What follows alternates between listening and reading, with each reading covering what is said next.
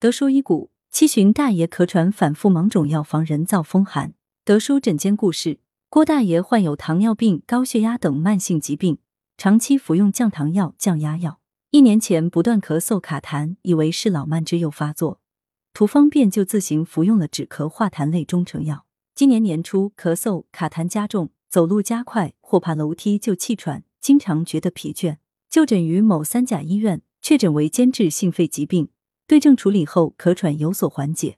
入夏以来，炎热潮湿，整天开空调，郭大爷的老毛病又犯了，还伴有低热。某三甲医院诊断为肺部感染，经过两周住院治疗，肺部炎症吸收了。但出院后不久，郭大爷又开始出现咳嗽、气喘等不适，胃口也很差，打不起精神，动不动就会感冒、夜尿多。德叔解谜：郭大爷年过七旬，咳喘日久，肺气虚弱。是脾肾逐渐衰退导致的咳痰喘。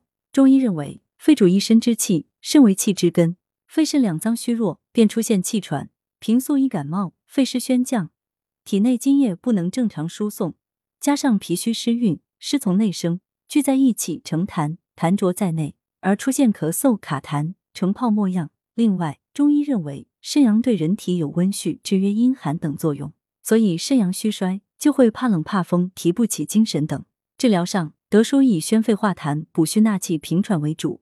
服药二周后，咳喘明显缓解，现在还能在楼下散步一个小时，也没那么容易感冒了。预防保健，从芒种开始，天气逐渐炎热，雷雨天增多，尤其是岭南地区湿热重，很多人每天都离不开空调或风扇。但像郭大爷这类患有咳喘疾患的人群，此时一定要提防人造风寒，在空调冷风较大的场合注意防风。尽量不要整天待在空调房内。俗话说，夏天要热着过，此时可适当外出，略微运动或晒太阳，赶走人造风寒。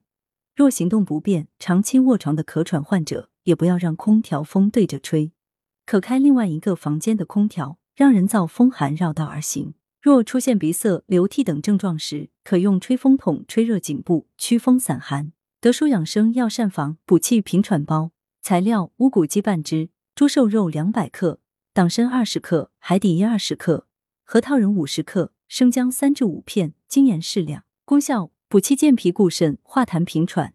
烹制方法：猪物洗净，鸡肉切块，放入沸水中焯水备用；猪瘦肉切片备用。